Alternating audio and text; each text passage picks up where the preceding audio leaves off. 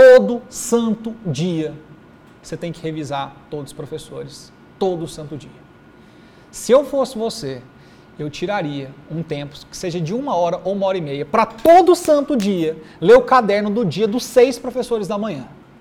Gilberto, mas isso que eu estou falando é básico? Gente, não é básico. Acredite ou não, tem gente que não faz isso.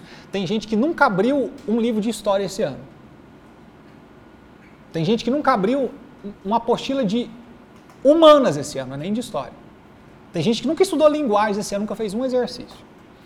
Deixa eu te explicar uma coisa. Todo santo dia você vai definir de duas às três mil, de duas às quatro. Que você vai passar o olho em todas as matérias de caderno do dia.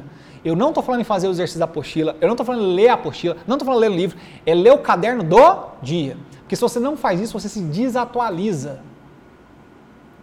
Depois de duas semanas sem ver o caderno do professor, entra, ele começa a falar, você não sabe o que ele está falando. Existe uma desconexão total entre você e o professor, você perdeu 50 minutos. Você fica boiando na aula. Você até busca fazer outra coisa, porque você nem sabe o que o cara está falando. Desconexão. Todo santo dia revisa o caderno do dia. Agora vamos aprofundar um pouco mais nisso. Se você fica simplesmente revisando o caderno do dia e não revisa as páginas anteriores do seu caderno, você varia o conteúdo mental. Você não empilha o conteúdo mental. O jogo é empilhar o conteúdo, gente. É o que você estudar em fevereiro, você lembrar em novembro.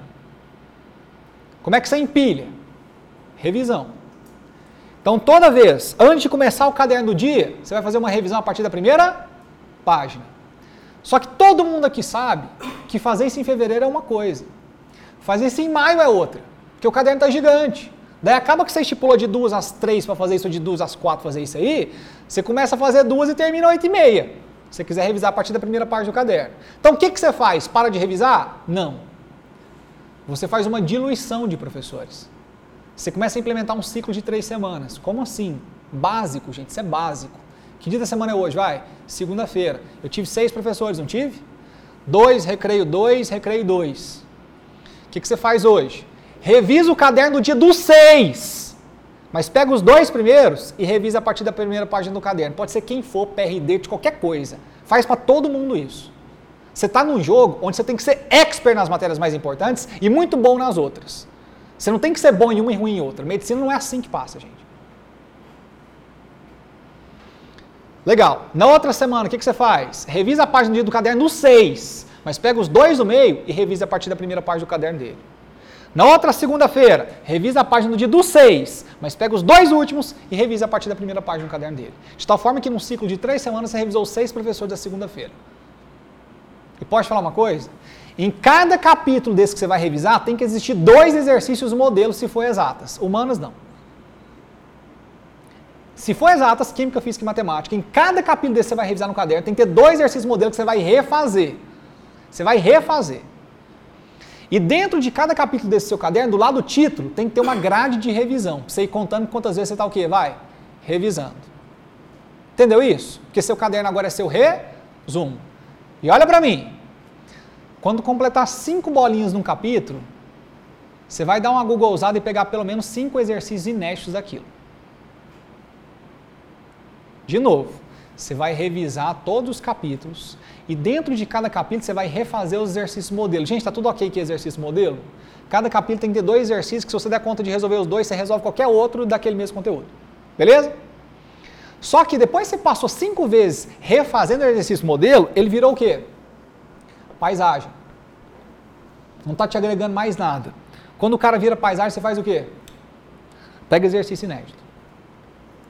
Beleza? Então, quando você completar cinco revisões lá na sua gradinha de revisão, pega exercício inédito. Vai demorar um pouquinho mais? Vai, mas você tem que fazer. Gilberto, dois professores por dia para fazer está ficando pesado. Olha para cá. Dilui em quatro semanas. Só que você faz assim: dois pequenos, dois pequenos, um grande e um grande. De tal forma que você pega seis professores em quatro semanas. Mas não deixe de revisar, acredite em mim. Não deixe de refazer o exercício modelo, acredite em mim.